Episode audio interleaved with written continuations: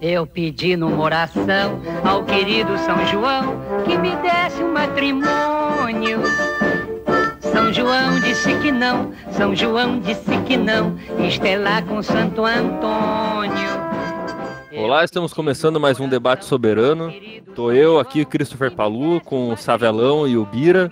E nós vamos comentar hoje o Tabu do Júlio Bressani, filme de 1982. O Bressani entrando nos anos 80 com apoio da Embrafilme, né? Um filme já eu estranhei bastante, né? Não conhecia, vi a primeira vez. E uma proposta do Savela a gente conversar sobre, então vou deixar o menino introduzir aí o. Hoje mesmo a gente, né, no dia da gravação, pelo menos a gente está iniciando a divulgação de um curso sobre cinema brasileiro chamado Constelações do Cinema Brasileiro e que vai ser realizado entre julho e agosto, né? E o, uma das aulas é, pelas quais eu estou encarregado, com quase toda certeza, vai utilizar, vai partir do filme Tabu para desenvolver é, relações entre o cinema brasileiro e o modernismo dos anos 20 e tal. Então, a conversa de hoje já vai ajudar bastante a desenvolver tudo que vai ser conversado, pelo menos nessa aula do, do nosso futuro curso, que já está já tá com as inscrições abertas e tal. Já fica o convite para a turma toda que está de ouvido aí. Isso. Então, é, digamos que a conversa de hoje é uma preparação para certos, certos pontos. assim. Bom, uma conversa sobre o, o filme do Bressani, Tabu. Eu vou dar umas indicações básicas sobre o, que, que é esse filme, né? Daí a gente passa, eu passo para os meus amigos é, para saber o que, que eles acharam do filme, é, tendo visto agora, né? O tabu do, do Bressani, primeira coisa que dá, dá para dizer assim é que é um filme esquisito, né? A própria a própria sinopse é, que está no fornecida no catálogo virtual da Cinemateca Brasileira para esse filme já diz, né, que no filme não há história textual, há uma história audiovisual. Eles tentam fazer uma, né, usando esses dois termos, eles fazem uma distinção assim para dizer que o filme na verdade não, não tem uma narrativa. É, o filme é antes um, uma porção de cenas, né? Cenas que são variações sobre um tema. Esse tema é o que a gente vai discutir, o, o que seria exatamente esse tema do tabu, discutir ao longo da nossa conversa. Mas o assunto, o que acontece no filme, basicamente são variações sobre um encontro, né? Que é um encontro, é, digamos, é, de três figuras históricas do, da cultura brasileira, seja da literatura, seja do, da música, que são João do Rio, o Oswald de Andrade e o Lamartine Babo.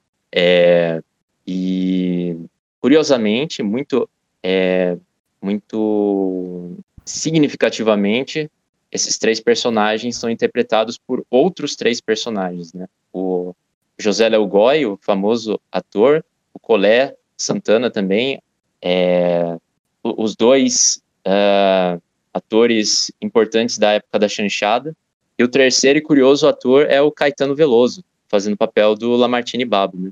É um, um compositor revivendo o outro, assim, no intervalo de 50 anos. Então, o filme, a estrutura do filme é livre, né?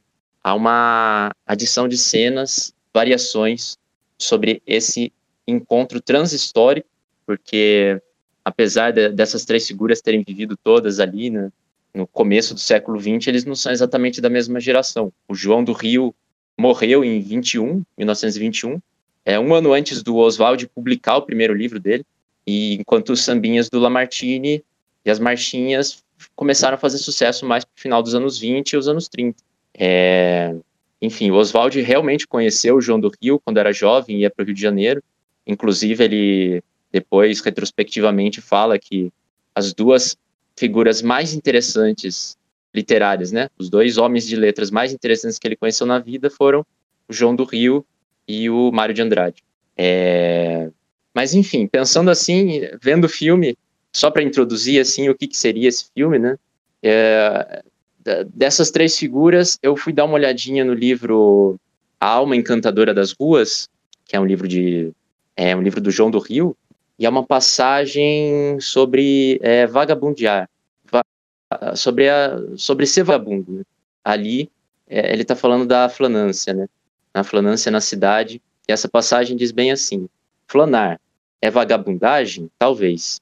Flanar é a distinção de perambular com inteligência, nada como o inútil para ser artístico. É, nada como inútil para ser artístico. Eu gostaria de ser capaz de desenvolver melhor como essa frase pode caracterizar o filme Tabu. Mas enfim, agora eu quero saber do, dos meus camaradas aqui o que, que eles acharam do filme. Querido Savela, boa noite. Querido Palu, boa noite.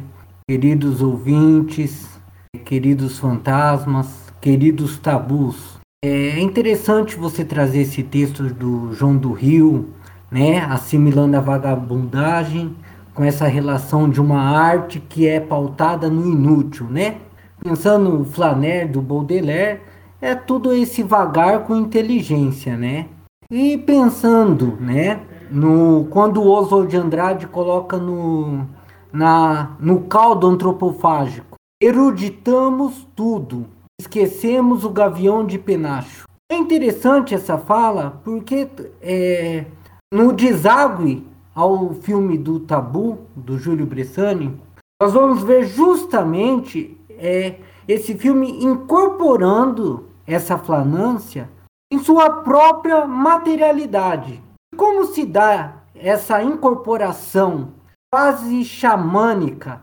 É quase um, um quase não, é um quase desvio, um quase delito, onde o filme simplesmente vai sobrevoar por fantasmas da nossa história e fazer desses fantasmas um riso, um ponto de encontro, desencontro, harmonias, desarmonias e, e, e tocar justamente nos extremos. E o que seriam esses extremos? Seriam Lamartine, Oswald de Andrade, João do Rio.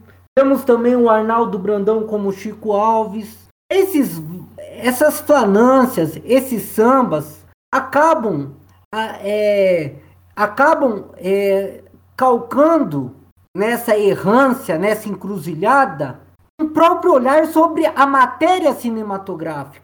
Não é à toa que nós temos, durante o filme, imagens do tabu do Murnau, imagens de filmes pornográficos, né? Logo dos primórdios cinematográficos, que nos poderíamos até um uma breve suspiro e não seria no limite do corpo o miolo da aventura, o miolo dos astros, o miolo da confabulação. A perdição, ela é sombria quando ela se faz solitária. Agora, em gangue, a escadaria se torna prazerosa, nos atrai o riso, e com isso, a deambulação se torna entorpecente, se torna extremamente afetiva, porque o que parte o filme, essa locomotiva de um filme, que como diria o, o Jairo Ferreira, o cinema do Bressani não é para ver, é para ouvir. As imagens e som do Bressani é para ouvir. Não à toa temos a música, temos vozes que não saem, vozes sem som, temos é, um deslocamento desse agente discursivo que nós somos acostumados a traçar num cinema onde A mais B mais C igual a tal e a tal. Não. Aqui as cartas são embaralhadas. E é justamente desse balaio de fantasmas que vai ter, é que nós vamos ter a transa, o amor, o gozo. E aí entra aquela relação que é fundamental num, num, num, em qualquer momento histórico, que é uma arte que tem, antes de tudo, sobriedade em relação ao seu espaço, ao seu contexto e ao seu tempo. Pois pensando cinema, cinema, irmãos Lumière, o cinema é uma arte sem futuro. Quando chegamos com essas câmeras e o próprio Júlio Bressani vai trazer em sua historiografia pautada que o cinema brasileiro já nasce experimental, resta fazer dessa experiência alquimia, resta fazer dessa experiência o riso, resta fazer dessa câmera rasante um voo, o gavião de penacho. Bom, queria, aproveitando muito já da fala do Vira, mas retomar um detalhe que eu coloquei antes mesmo da apresentação do Savela, que é o quanto eu estranhei esse filme parte de algumas coisas, assim, que eu, por exemplo, não vi o Gigante da América, eu conheço bem o Bressani dos anos 70, conheço bem o Bressani anos 2000, 2010, mas anos 80 tem um dos meus filmes favoritos dele, talvez o maior dos filmes do Bressani, que é o Sermões, mas me estranha um pouco porque a gente tem o Bressani como esse modelo do cineasta independente brasileiro, né? Como um deles, talvez, porque é uma terra de cinema de invenção e de liberdade, né? E até um tanto da abordagem do Bressani, do como ele trata talvez a cultura brasileira como um todo seja com o mesmo olhar que a gente tem para esse cinema. Mas é estranho porque o Bressani, sendo esse cineasta econômico independente, é, é estranho ver ele chegando numa produção da Embrafilme que trata, eu não, não, como eu falei, não vi o Gigante da América, mas trata provavelmente pela primeira vez grandes figuras históricas e culturais importantes, né? Nomes famosos e tá trabalhando com atores de nome. E aquele cinema que sempre foi tão vadio assim quanto é elogiado nesse texto, de repente ele tá num, numa posição de Lembrando que essa fase é 82, é uma fase em que a Embrafilme está concentrando a produção e gastando mais dinheiro nelas. É basicamente talvez a fase mais tenebrosa da Embrafilme. E então, eu não sei quanto exatamente foi investido, mas tem essa, essa ideia de que o filme da Embrafilme era o filme oficial, era o filme para é uma aposta grande cada produção. E ali a gente vê um, um cineasta dispendioso, assim, uma vez, né? É, ele se dedicar ao sonho e ao puro prazer nesse filme, como ele tem um filme de amor, mas talvez esse seja o filme do prazer, é um filme que se dá essa liberdade de primeiro, né, você tratar as figuras históricas sem essa pompa oficialesca, né, que talvez outros filmes tivessem nessa época, inclusive alguns filmes que eu gosto muito, é, Anchieta, por exemplo, depois você vai ver a diferença que é o filme do Bressani sobre uma figura religiosa histórica importante no Brasil, mas ele começa aí uma coisa importante que é fazer o filme histórico, né? É fazer o filme que faz esse mergulho no passado, só que ele faz através do sonho, né? Ele faz através do delírio. E nesse filme parece que existe um, como eu falei, essa seriedade menor, né? O humor e o amor são mais importantes, né? O Bira colocou como afeto, coloquei como prazer, enfim, algo como essa coleção de bizarrices e cenas que ele que ele constrói como possibilidades desse encontro, variações dessas possibilidades, né? Então, isso parece se sobrepor ainda à objetividade desse mergulho histórico, né? É um, é um sonho de história mais do que um mergulho na história direta. E como ele faz isso, ele traz o próprio tabu como uma imagem do Brasil do passado, né? E, e aí... ele usa essas, essas fontes distintas, né? Como, por exemplo, tá fazendo a filmagem da aproximação de um homem e de uma mulher e bota uma imagem pornográfica no meio.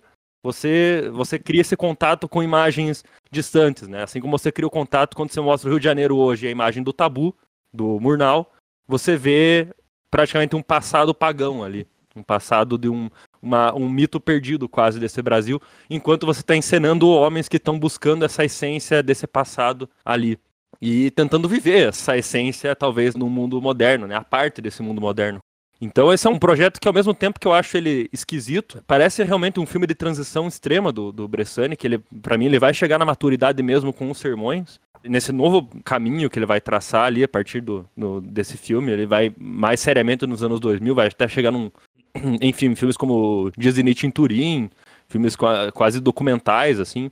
Até o, o Bressani tratando o próprio cinema depois, mas o, o, a questão é que o desequilíbrio desse filme é também o que faz ele tão fascinante. Né? O, acho que até o motivo do Savela começar com essa, com essa citação e, e o fato de ser de uma figura do filme, o fato do Bira até falar que a experiência de deambular em gangue de, e de ter essa, essa abertura maior e ter essa liberdade de brincar com os objetos distantes e que não se associaria, não, não formaria uma mitologia entre eles, né? Entre mitos distintos. E, você sabe, Paulo, que, por exemplo, olha para você ver como que é interessante, né?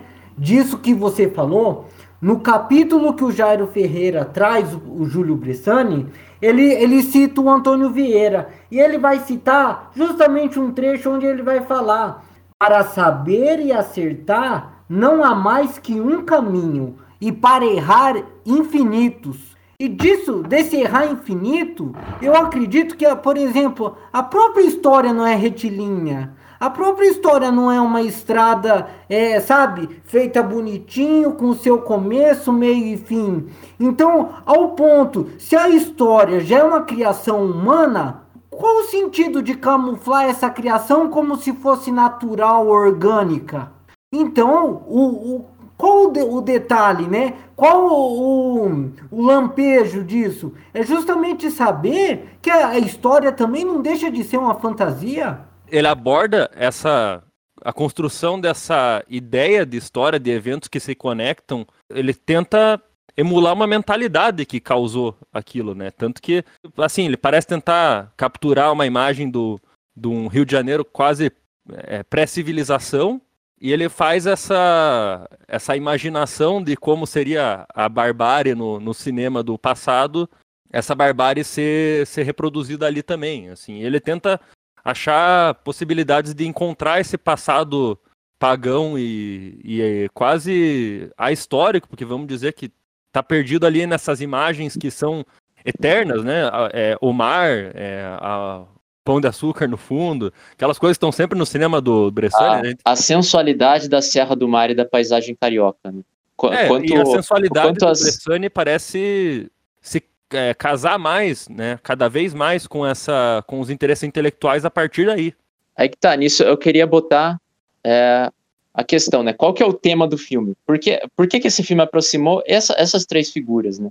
E, bom, o, é, daria para dizer talvez que o, que o tema do filme é o, pegando a parte pelo todo, né, que é o carnaval começando do, do, do, mais material, né? Tem aquela marchinha do Lamartine que fala é, que, que se chama História do Brasil, é, que toca, acho que na primeira, no primeiro terço do filme. Quem foi que inventou o Brasil? Foi seu Cabral? Foi seu Cabral? No dia 21 de abril, dois meses depois do Carnaval. Essa marchinha tem tá basicamente dizendo, né, que, ou brincando que antes do Brasil existia o quê? Existia o carnaval, ou seja, existia é, aqueles filmes pornográficos, existia o tabu, que, como, como Cris disse, né, é, representa o pré-Brasil. O filme do Murnau, né, que se passa lá, que é o Tabu, né, Tabu de 1930, o clássico do cinema mudo, é, do Murnau, não só do Murnau, né, do Flaherty também, apesar de que, se eu não me engano, o Murnau tomou conta da produção mais do que o Flaherty. É, essas imagens da, da vida da vida intocada pela civilização ocidental, né? seja na, nas Ilhas Polinésias, seja aqui figurativamente no Brasil antes antes de 21 de abril, né, que foi quando é, parafrase, é, parafraseando não, citando um poema do nosso colega Vinícius Comotti, né, o, o índio, como é que é? O índio viu a caravela e já viu a merda que daria tudo. Como é que é o verso? Já esqueci. É, talvez o Bira lembre. Essa ideia de que o Brasil, antes da chegada dos portugueses, era uma idade do ouro, é basicamente, em linhas gerais, a ideia do manifesto antropófago do Oswald. Há uma vírgula pequena, é. amigo. O índio olhava a descoberta já imaginando a merda que daria tudo. Um menino cai no terreno para pegar a pipa e é, de, e é devorado pelos cães bamburrados. Isso. Desculpa, é só como. É esse é o verso. Esse é o verso do nosso grande amigo Vinícius Comotti que está presente. É que eu tive que voltar pro porão para pegar esses versos, porque se, não, se a vezes... gente não volta pro porão junto com as ratazanas, com os miojos, uhum. tudo estragando, não, não tem verso, não tem poesia. Poesia é safadeza, safadeza é morar no porão. Isso. Antes do carnaval. Antes do carnaval. Esse é um verso do poema Um tapa na baga jamais abolirá a noite interior. É... Bom, enfim, já no manifesto da poesia pau-brasil, né, que é anterior ao antropófago, Oswald já escrevia, né, o Carnaval do Rio é o acontecimento religioso da raça. Wagner submerge entre os cordões do Botafogo. Os cordões, se eu não me engano, eram os blocos, né, que ficavam é, envoltos pelos cordões. É, mas é, no, na antropofagia do fim dos anos 20, ele desenvolve essa ideia, né, de que antes da chegada dos portugueses, o Brasil era utopia tão procurada pelos, pelos ocidentais na filosofia, na política, durante tanto tempo que nunca pegou, né? No Manifesto Antropófago, ele escreve assim: Antes dos portugueses descobrirem o Brasil, o Brasil tinha descoberto a felicidade. A gente pode é, relativizar também a ideia de felicidade, né? porque ideia, a felicidade também é uma ideia bem ocidental. Não sei se a felicidade dos índios antropófagos tupinambás que viviam no Rio de Janeiro é, antes da chegada do, do Brasil, né? E, a, a ideia de felicidade certamente seria diferente do, da felicidade do Oswald, por exemplo. Mas enfim. É... Até porque felicidade não tem a ver com ser produtivo, algo assim, originalmente no latim. É uma coisa completamente oposta, quase esse conceito ah, de felicidade bárbaro, vamos dizer. É, como é que você disse? A felicidade tá, tem a ver com a, com a improdutividade? Produtividade. Ah, produtividade. Aí que tá, né? É, essa, essa geração que o, o Tabu tenta sintetizar, né? Que o filme tenta sintetizar, é, uma, é a, geração modernista, né? Digamos, através da figura do Oswald. E daí, um pouco antes tem o João do Rio, que é entre aspas, pré-modernista, e o Lamartine, que já faz parte de verdade da cultura popular, do carnaval, da, do samba e tal. É, mas o ponto central do, do modernismo, especialmente do, do Oswald, do Mário de Andrade, é, é dizer que a cultura popular é que vem em primeiro lugar. Né, que a cultura da civilização ocidental ela é se estragou, já não já não serve mais, né? Para e mais, a cultura popular do Brasil e isso está colocado completamente no tabu do, do Bressani, ela, digamos, é, idealmente é uma espécie de continuidade do, do pré-Brasil, né, que existia antes da chegada do Cabral.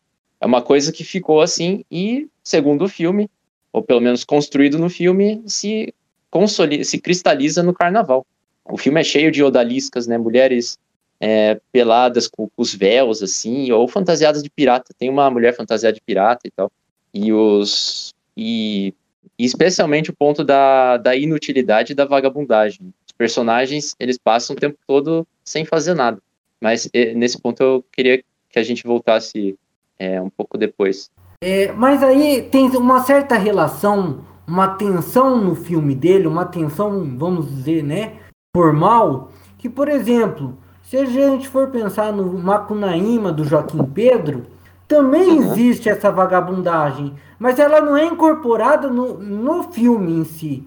E, e, o que eu acho interessante nisso, inclusive é até um detalhe, né? Que logo no começo o, nós temos um, uma pirâmide, né? Tá escrito HC, eu não sei se é Haroldo de Campos. Podemos pensar. Ah, é, né? Tem uma pirâmide. É temos, verdade, tem, temos aquela pirâmide. Que, que era aquilo.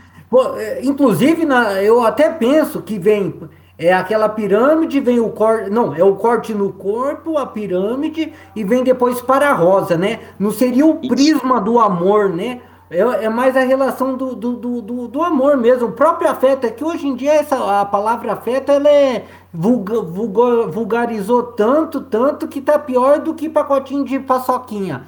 Mas o, o que que acontece? É justamente isso, de como que é, esse cinema ele vai saber trabalhar é, na, na, na, sua conjugação essas peças, indo além dessas figuras, indo além do tabuleiro, né? Porque o que, que acontece? Por exemplo, é um, é um estilo cinematográfico que, claro, a gente pode falar de não discursivo, a gente pode falar que é, se escuta, não se vê, mas é um estilo cinematográfico que poucos cineastas foram é, mergulhar na, nos limites que, que a linguagem. Não vamos falar de linguagem cinematográfica, mas o que o cinematógrafo pode nos, nos inquietar. Porque, por exemplo, Macunaíma, nós temos essa vagabundagem, mas é um filme comportado. É, é, é aquilo. Uma coisa é falar de amor, outra coisa é amar. Até para mim tá aí a grande diferença do. A gente comentou mais cedo ali, eu e o Bira, do...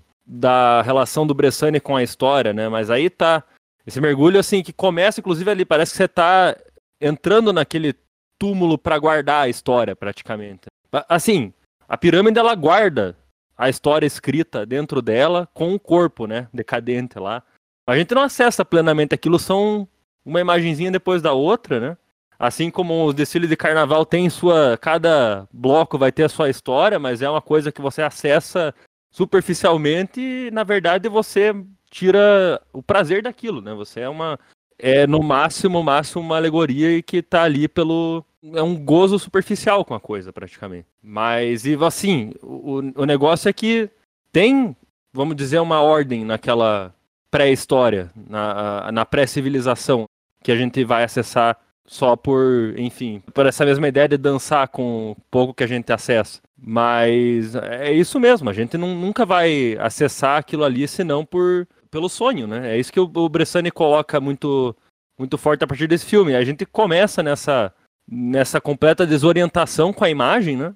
Ele é uma vertigem completa quando o filme começa e quando ele termina. A gente começa uma vertigem e termina numa pior ainda. É, a gente nunca resolve essa questão de como relacionar essas imagens distantes. E pensando nessa relação do passado, eu, eu acredito que não seria uma nostalgia em relação ao pré-histórico, em relação à própria figura do índio, a própria tribo. Não, eu acho que é mais é, um, um, desencanto, não seria um desencanto, mas seria uma clara evidência em relação ao presente, em relação ao é, o, o caminho que se forma com essas ruínas, né?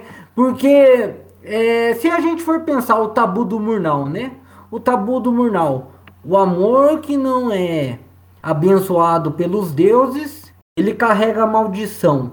A gente já tem essa maldição envolvendo o amor, se a gente já sabe que é, os carros, que a tecnologia, que a revolução industrial e tudo isso não vai chegar a, a lugar nenhum, será que não resta o deleite da embriaguez e o mijo na pedra? O sorriso, o prazer? Será que não é justamente no ponto onde que aí a gente volta na relação do corpo, o corpo em si, como cinema, fazer o corpo, o corpo vertigem, esse corpo onde ele sempre está é, desmascarado, é como se fosse mesmo uma cebola, sempre retirando as suas camadas, sempre retirando as suas camadas. Nietzsche já falava: o que tem máscara é profundo. Essa nossa profundidade de saber que nós não somos europeus, somos destituídos de qualquer cultura. É, é o que nós temos. Essa é a nossa, a nossa herança, é isso. Eu acho que, que prazer e amor é, são as palavras certíssimas, assim. No, já no Viola Chinesa, o curta que o Bressani fez nos anos 70 com o Grande Otelo, ele fala assim, é uma espécie de manifesto, na verdade, né? Ele fala, eu, eu filmo para ter prazer e dar prazer. É, todo filme do Bressani é um exemplo disso, né? Você filma e você sabe que, que isso é prazeroso em primeiro lugar e que o sentido vem disso. É, nesse sentido, é tão significativo no filme, é, e ele faz isso. É, eu não sei se ele, se ele faz. Eu não lembro se ele faz algum filme antes do Tabu. Eu, eu, eu não vi o Agonia e o Gigante da América, né? Mas depois do Tabu ele vai fazer bastante. Que é incluir os outtakes, a, as claquetes. O Tabu começa com uma coleçãozinha de claquetes, né? Que no caso claquete é a palma da mão, a claquete mais, mais raiz do cinema. É, bom, é, é o que ele chama no final da educação sentimental, se eu não me engano, de circuncena. Aquilo que circunda a cena e que também é interessante, porque mostra, mostra o que está atrás e mostra, ajuda a, a construir dentro do filme o clima que originou o filme, né? O clima do set, e que é reconstruído no filme, ou indicado. Tem uma hora que é, tem aquela cena que, que o Bira até comentou outro dia para mim, que é os quatro, né? O Oswald Colé, o José Leogói João do Rio, Caetano Lamartine e o eu esqueci o nome do ator que faz o Mário Reis, né? O outro outro grande grande cantor ali que está junto com o Chico Alves. É, que aparece pelo meio do filme. Os, os quatro estão subindo a escada, né? Subindo uma escadaria enorme lá no Rio de Janeiro. Daí, só que parece que o, o Leo Goy meio que cansa, assim, daí ele para e daí todo mundo começa a dar risada. Aí a câmera gira em torno deles, para no rosto do Leo Goy, o Leo Goy mostra a língua para a câmera. No filme tem um monte de, de pontos assim que o plano, o, a cena, digamos assim, termina e o plano continua, né? Ele pega a parte da tomada que teria sido destacada. E o ponto do filme é exatamente esse: colocar, é, digamos, um erro aqui, um erro, entre aspas, de novo, um erro aqui, outro ali, ou uma, uma espera aqui, uma outra ali, porque é, todas essas coisas fazem parte da materialidade que, por sorte, passou para a película, materialidade do próprio prazer. E tá, tá na brincadeira, né? Do, da língua. Cara, ele tem uma coisa ali que me chama a atenção, é na cena do, da putaria no carro, do. do Oswald. Com a Marlene, com a Marlene. É, e assim, tipo, tem, obviamente, eles começando a, a cena ali fora do carro, daí tem um momento lá dentro que ele tá é, com a boca na lingerie, né? Ele não tá realmente uhum fazendo sexo ali, mas assim, uma posição altamente pornográfica, vamos dizer. É. E naquela num plano ali em que o, o cara está mergulhado na, na bunda da atriz, o Bressani só começa a dizer: "Não, mais para direita, mais para direita", não sei o quê. E, assim, não, ele fala algo mais específico, né? Como é que é? É, Putz, é, era uma coisa muito boa que ele fala ali naquela hora. É, é bem vulgar, vamos ele, é dizer. Sim, eu queria lembrar a expressão exata. Como é que ele fala? Esse, essa relação de prazer, na verdade, é do próprio Bressani com cena de sacanagem ali. Não é, a, não é a representação da sacanagem em si, não é a representação do prazer. É, ali você vê o prazer dele posicionar aquilo da forma mais sacana possível, né? Você vê o, o, o, ato de criação como, né? Ao mesmo tempo essa coisa, como eu falei, meio dispendiosa e, e sem, sem propósito e pelo, pelo puro delírio. Ao mesmo tempo que, cara, quando a gente vê Aí você falou, né, que pela primeira vez talvez a gente tenha esses blocos de, de outtakes, né, de circuncenas, uhum. de aquilo que seria material jogado fora, talvez. Como um bloco, né? Ele já tinha isso antes, em momentos, né? Por exemplo, no, eu lembro muito bem no Anjo Nasceu, tem uma claquete no começo de uma cena, logo no, no começo ah, do filme, então... se não me engano, também. Mas, é. assim, momentos em que isso acontece, mas é detalhe, né? É uma coisa que aparece e desaparece, não é um bloco do filme, não é uma. Parece um ato quase aqui, como no, no, Educação Sentimental, vira o, a conclusão do filme, quase, assim, nesse, uhum. nesse delírio criativo, né? E a gente não tá vendo só o delírio dos criadores ali em cena, a gente tá vendo em si o próprio. esse desejo de, de mergulho nessa. Como a gente falou, né? Nessa história perdida. E, o Bressani faz isso se divertindo, né? Com muito humor e prazer ali. E a gente vê isso da forma mais sacana possível, onde a poesia e a pilantragem se unem perfeitamente, né? Como eles falam também, dando uma bela mijada. Claro, Mário de Andrade, poesia é safadeza. E justamente nessa diversão acaba acontecendo é, um certo. Como que eu posso dizer? Uma certa confusão em relação principalmente com a dramaturgia bressaniana. Porque, é, como eu já falei outros tempos com o Savela, é, a dramaturgia, esse jogo lúdico com a câmera, essa brincadeira com essa câmera, acaba também eu não digo contaminando, mas é como se fosse o balanço, a ciranda mesmo. Do outro lado, nós temos essa dramaturgia que ela é totalmente é, decalcada de da, daquela dramaturgia tradicional, onde nós temos personagens é, é, com diálogos nítidos, onde nós temos aquele jogo de cena extremamente é, um pouco mais, né? é, controlado. Não, ali a gente pode ter controle também, mas envolve outros é, dinamismos em relação ao plano, em relação a essa o áudio.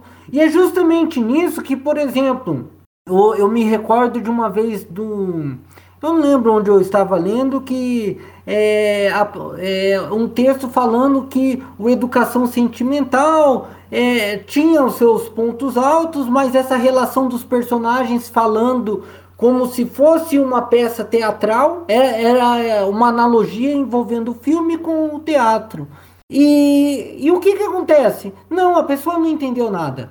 infelizmente não entendeu nada, porque justamente o que, que acontece? É aí que eu, que eu entro o, o que o cinema do, do Bressani, e ainda mais o tabu, até mais do que os, o, vem os outros depois, mas principalmente no tabu, se a gente for pensar, ele me, ele me abre um leque é, sobre o contemporâneo, sobre o futuro, que é, é, chega a ser pessimista, porque é igual ele coloca recentemente numa fala dele, ele falando de essa relação do cinema e do patos, essa relação do cinema e fora da indústria, é, essa relação do cinema como aquele filme, como aquele caderninho artesanal de poesia, entendeu? E pensar é, é, essas virtuoses, é, é, essas vertigens que o, que o cinema eles podem que o cinema pode extrapolar isso. Então, por exemplo, você vê é, momentos onde os personagens parecem que um está cantando para o outro.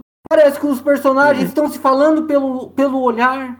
É um jogo onde é um gesto de uma mulher apertando o, o cacete do, do Caetano Veloso, que inclusive já tem uma foto bem conhecida que o Marmanjo realmente é, é, é um bom xerife, é bem dotado.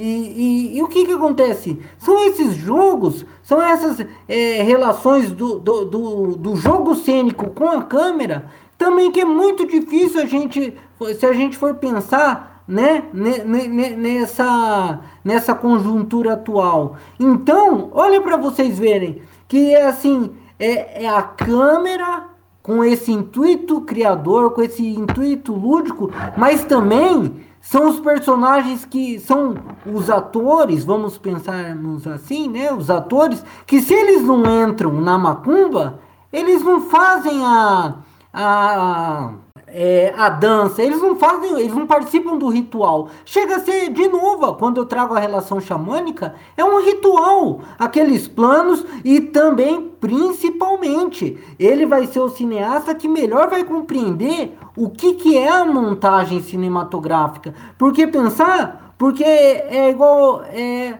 como novamente o Oswald, erudito, eruditamos tudo.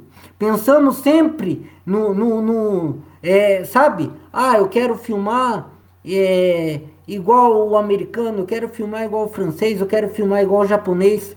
Mas a gente, é, o problema não é isso. Não é você é, comer essas influências. Mas de novo aí é a antropofagia. É você saber mastigar, comer e depois devolver tudo, mas de acordo com o seu impulso de acordo com, com a sua veia, com a sua pulsão. E aí, justamente hoje, o, o Bressani, ele ser um cineasta totalmente é, fora da curva da história do cinema brasileiro e pensando agora, ele é o mais, é, vamos dizer assim, eu não vou dizer o patinho sujo da lagoa, pelo contrário, mas ele é o que é o melhor coringa do nosso cinema.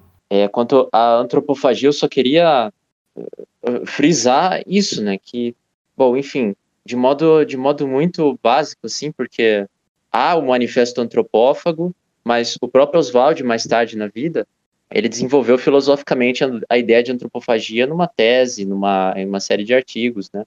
A, uma tese chamada Crise da Filosofia Messiânica. Existe, inclusive, um livro muito bom do Benedito Nunes, que uh, coloca, né, explica, apresenta e interpreta toda essa antropofagia que passou pela vida toda do Oswald. Né? Se chama, o livro se chama Oswald Canibal. Talvez tenha sido a, seja a melhor apresentação assim do que a antropofagia e que vai e que é, é uma ideia bastante é, você tem essa coisa assim do, do que é qual é a, a contribuição original do Brasil, né? O que, que o Brasil pode dar para o mundo? É, Aí, deixando um pouco de lado aquela face da, de comer o que não é meu e tal, do, da, da coisa internacional e transformar em nosso, não é. Essa, porque essa ideia que geralmente fica, né? Mas tem isso, né? Do que, que o Brasil tem de, de original, de importante, para que a civilização simplesmente não vire uma grande, uma, uma grande explosão, uma grande autodestruição.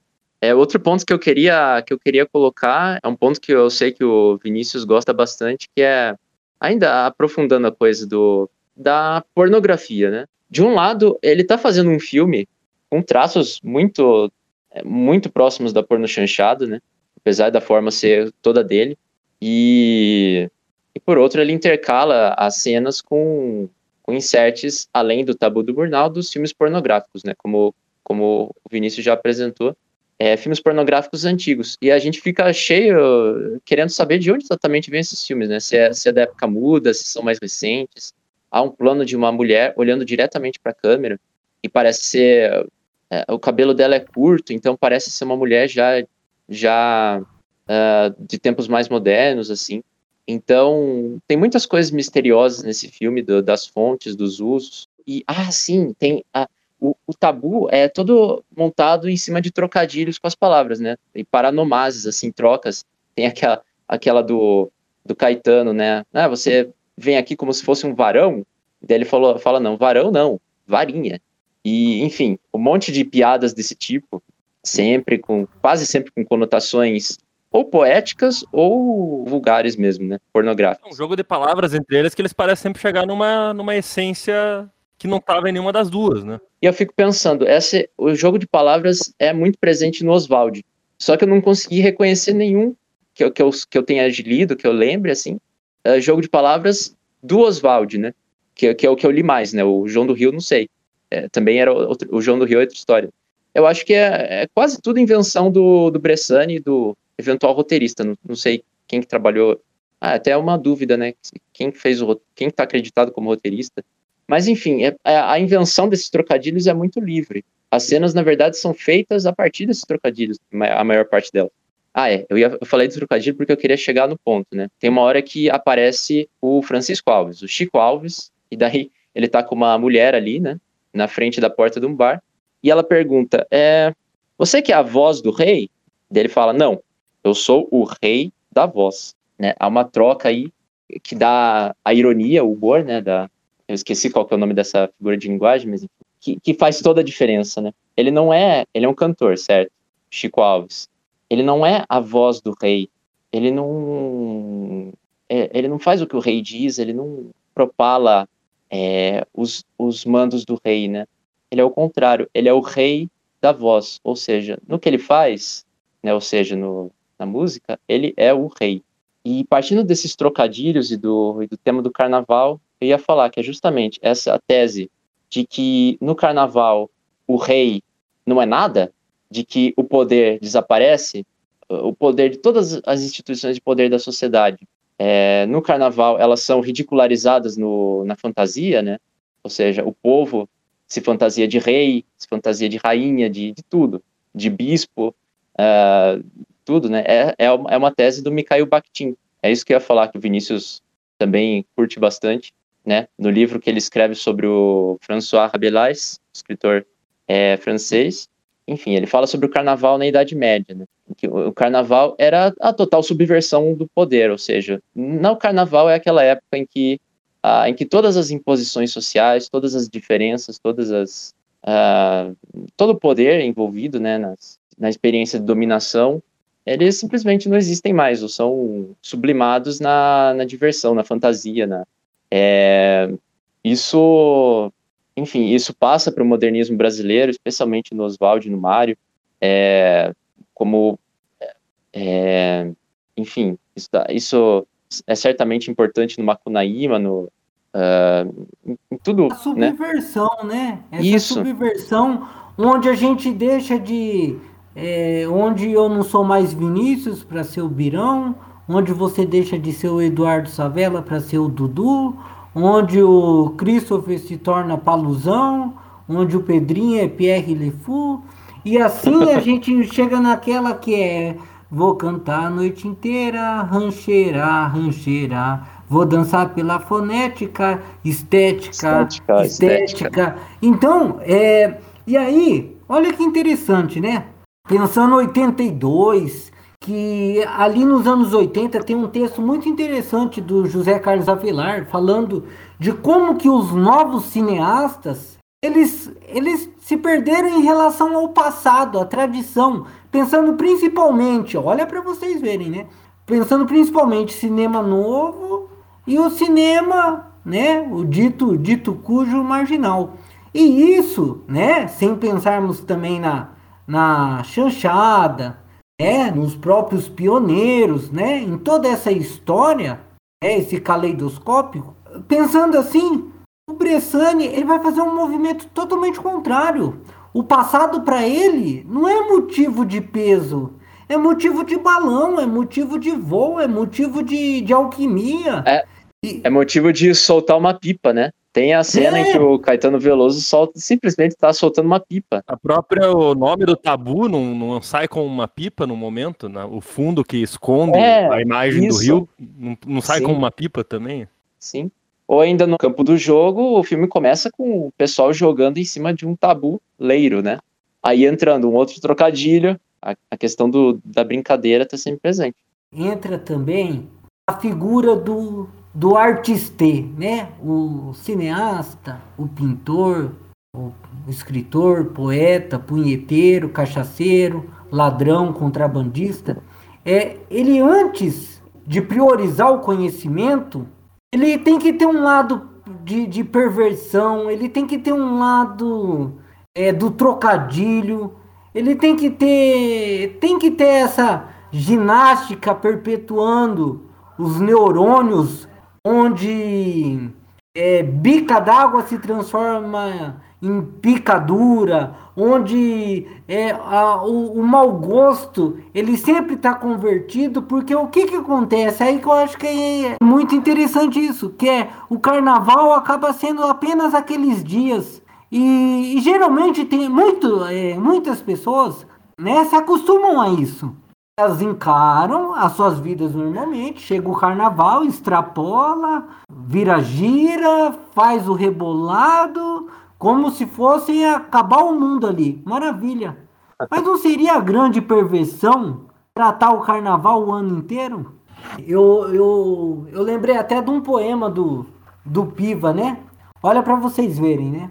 Papo com Júlio Bressani e Jairo Ferreira no Cachação lésbicas discutindo semiótica, saídas de um filme de Bressani, saídas de um poema de Roberto Piva, o arco-íris toma jeito, estilo farinata no inferno, karma da pesada e furilege, caipirinha B52, noite de cobalto, espectro radioativo dos políticos dos pampas, garras de kamikaze, bacanal na sauna, Garoto pendurado no porta-estandarte.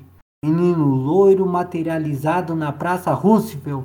Lendo os gregos, Chisburg de tirâmbico de arquíloco. Diógenes e seu boy Cirno arcangélicos. Sonata no caos de calcário. Marihuana nos soluços dos violões de outono. Fantasmas com línguas reais. Fantasmas com línguas reais Fantasmas com línguas reais, caramanchões de maracujás para sempre. Eu levanto o selo da morte. Mestre das oferendas, verbo mágico, verbo mágico, mansão de milhões de anos. Osíris, imperador da eternidade. Deus escorpião, Deus escorpião, quermesse no zodíaco. Rambô de Adorim, Billy the Kid. Ésildo, seu dote é ainda a terra e o mar infecundo primeiros deuses titãs, ventre contra ventre, coxas contra coxas, Arquíloco, do lado paterno, ilustres descendentes de peidômanos, Arquíloco, tambor, tambor, tambor, armaduras reviradas na batalha, o mundo é uma ânsia, pássaros de seda na enxurrada, minha canção é pura, minhas tripas são loucas, Fernando Pessoa e o mar Egeu, flores na palma da madrugada. Será que os saltos entre as imagens desse poema são parecidos com os saltos das tomadas do Bressani? O que mais me, me, é, me surpreende é, é a relação do, dos fantasmas, né? Que é, no caso, fantasmas com línguas reais. Não seria Oswald, João do Rio, é, Lamartine, fantasmas com línguas reais? Ao ponto onde eu, eu conversando com o Savela, é, eu falei, é interessante que o ator ele é mais Oswald do que o próprio Oswald de Andrade. é, você falou dos fantasmas, eu lembrei de um fato muito importante também, que, que, é o começo do filme, né? Eles estão no cemitério. O filme começa, quer dizer, a primeira cena propriamente dita, é um cemitério. Aí tem uma mulher sensualizando na frente do, de um túmulo, né? Aí, em nenhum momento aparece o nome de quem é aquele túmulo. Tem um violãozinho na frente e tal. O... E eles não falam lá, hein? Eles chegam não a falam. abrir a boca, é... mas não falam uma palavra. Então, o João do Rio diz: é incrível, é, como é que é? é? João do Rio não, o Léo Gói, né? O Léo Gói João do Rio diz: do estrume do Rio de Janeiro nasceu esta flor. Aí eu pensei, eu já sei de quem é esse túmulo, eu só vou pesquisar aqui na internet. Pesquisei, túmulo Noel Rosa. E apareceu, é aquele túmulo ali, a fotinha. Só que hoje em dia o violãozinho não tem mais, porque ó, provavelmente foi roubado. Mas é, é o, o filme começa diante do túmulo do Noel Rosa, né? Que é, é, é basicamente a figura que estava faltando daquele momento, né? Então, é que ele é, no, no tempo fictício em que o filme passa, ele já tinha morrido. E pensar que no a sintonia, né? E depois o Sganzella vai colocar o Noel Rosa até na própria escadaria, né? Ah, sim, tem. É, eu não vi inteiro esse filme, mas com certeza tem. É, não, fale você, mas tem o. Isto é Noel Rosa, né? Que ele é o Noel Rosa perambulando pelo rio. Quem nasce lá na vila nem sequer vacila em abraçar o samba que faz dançar os galhos do arvoredo que faz dançar os galhos do arvoredo. Vocês já repararam como a dança, a câmera do Bressani, sempre dança com os galhos do arvoredo? Esse é outro ponto. O filme, ah, o filme na verdade, dá para dizer que ele começa no cemitério, dá para dizer que ele começa no arvoredo também, né? Qual que era o sambinha que toca no começo, junto com a câmera dança e sempre apontada para cima, né? Eu fiquei pensando, como é que eles estão filmando isso? A câmera tá na altura da cabeça do, cinegrafista ele está rodopiando pela. E daí a câmera gruda no tronco da árvore e se enrosca, é, e depois vai pro poste. E o filme termina nessa também, né? Ele volta para esse motivo da árvore, do, de, desse grande pau, né? Que sobe até o, o, a perspectiva, o ponto de fuga do céu. Não tem outro, né? Esses troncos completamente é, apontados para o céu. Como é que é? é na frente do túmulo, o colé diz, né? A, B, céu. Vocês falaram da dança e tudo, e essa coisa da mobilidade vertiginosa, como eu falei antes desse começo e tal, parece, parece um chamado para o movimento completamente desnorteante ali. Mas o Bressani frequentemente, né? Quando ele chega nesse. A gente falou até de ter frequentemente depois desses blocos, desses últimos atos quase em que a gente mergulha no delírio criativo ali, de repente a câmera dança, os atores estão dançando, eles não estão comunicando mais por palavras quase. A gente começa, como o Bira falou, né, eles não colocam uma palavra no cemitério. Depois eles começam a ter uhum. esse contato verbal, e depois esse contato é completamente físico. Ele não, não, não, acontece mais pela fala, ele acontece por, Isso. por gestos, né? E ele começa depois a ficar até desconexo nos seus movimentos. E, e aí depois a gente retorna para a imobilidade. Até é interessante que tem uma perda de. Não sei como colocar isso, que tá faltando a palavra para mim, mas um constrangimento desse contato, vamos dizer, porque o Oswald no começo uhum. ele chega pro. Lamartine? Isso. É, ele fala assim, eu quero fazer uma transfusão, né? Eu quero é. trocar o sangue. E ele fala, Isso. não, eu sou só osso. Osso né? só. Coisa... Né? Osso Nossa. só, exatamente. Eu sou osso só. Aí, e, e basicamente aí que tá, né? Se a gente tá realmente o osso fica para ser desenterrado. O sangue é algo quente, vivo, né? Algo que ali existe essa troca imediata, existe algo que funciona, um organismo que funciona e é algo que pode ser ressuscitado, né? Na civilização cristã que surge depois da pré-história pagã ali do Rio de Janeiro, a ressurreição é da carne, né? O osso a gente faz filminho com CG com os monstrão, assim, porque não, né? O que a gente pode imaginar o que foi aquela vida. A gente não tem mais é, e, e, aí que tá, tem essa coisa quase de uma. O Oswald, no começo, ele parece estar tentando fantasiar o que foi essa vida passada, que o outro uhum. parece completamente tranquilo com essa vadiagem, enquanto o outro está tentando descobrir o que é essa vadiagem, né? Tanto que tem uma cena até bem é cômica dele falando da vadiagem totalmente estirado numa pedra, assim. É, enquanto o outro tá de pé olhando, né? É, essa o atitude ócio. dele buscando o ócio, né? Ele fala do ócio ali. E é o Oswald tentando se. tentando resgatar. É o essa essência perdida, talvez, essa vida perdida. O Oswald é, é, realmente, o filme faz exatamente esse caminho no começo, né? Que ele ele tá deslumbrado, né? Ele.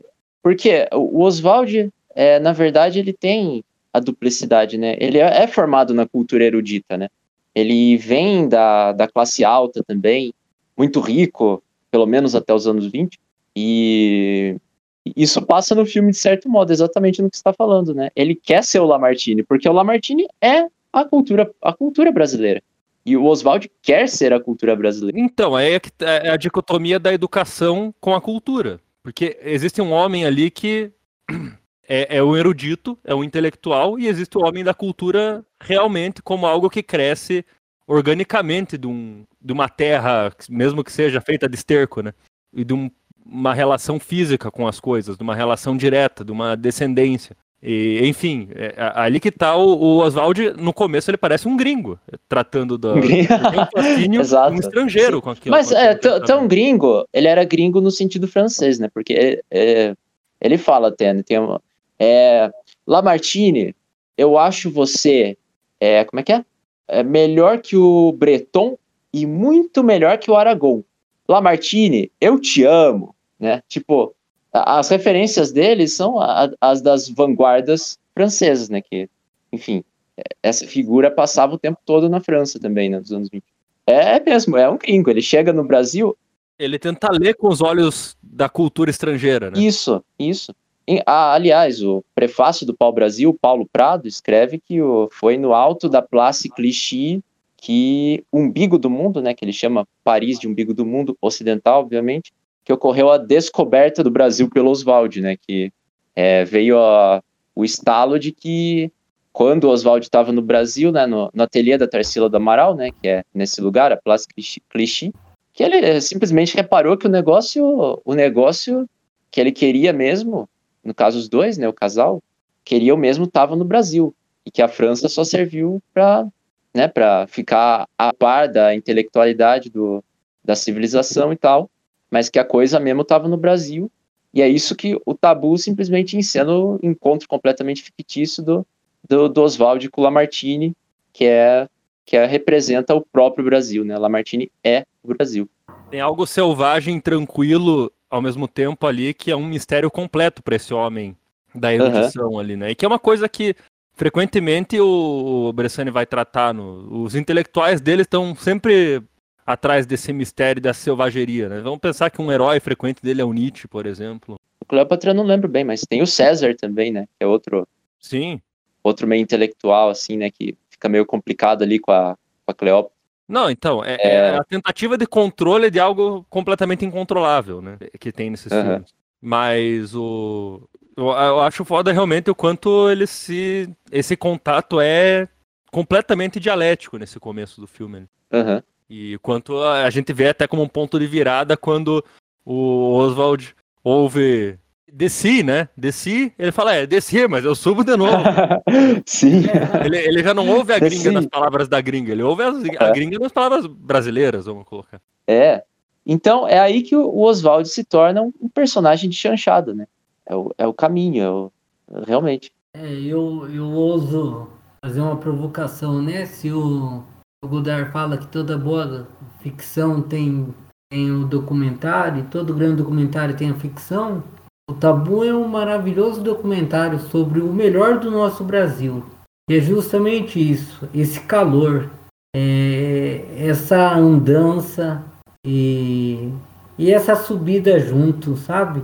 Porque se um mistério, se ele sempre está atrás do mistério, a busca desse mistério ela não é séria, né? Ela, ela vem carregada de erotismo, de sarcasmo e trocadilho, né? Então é justamente no véu, é, se espreitar no véu da desconhecida, ou mesmo se iludir com as ondas do mar.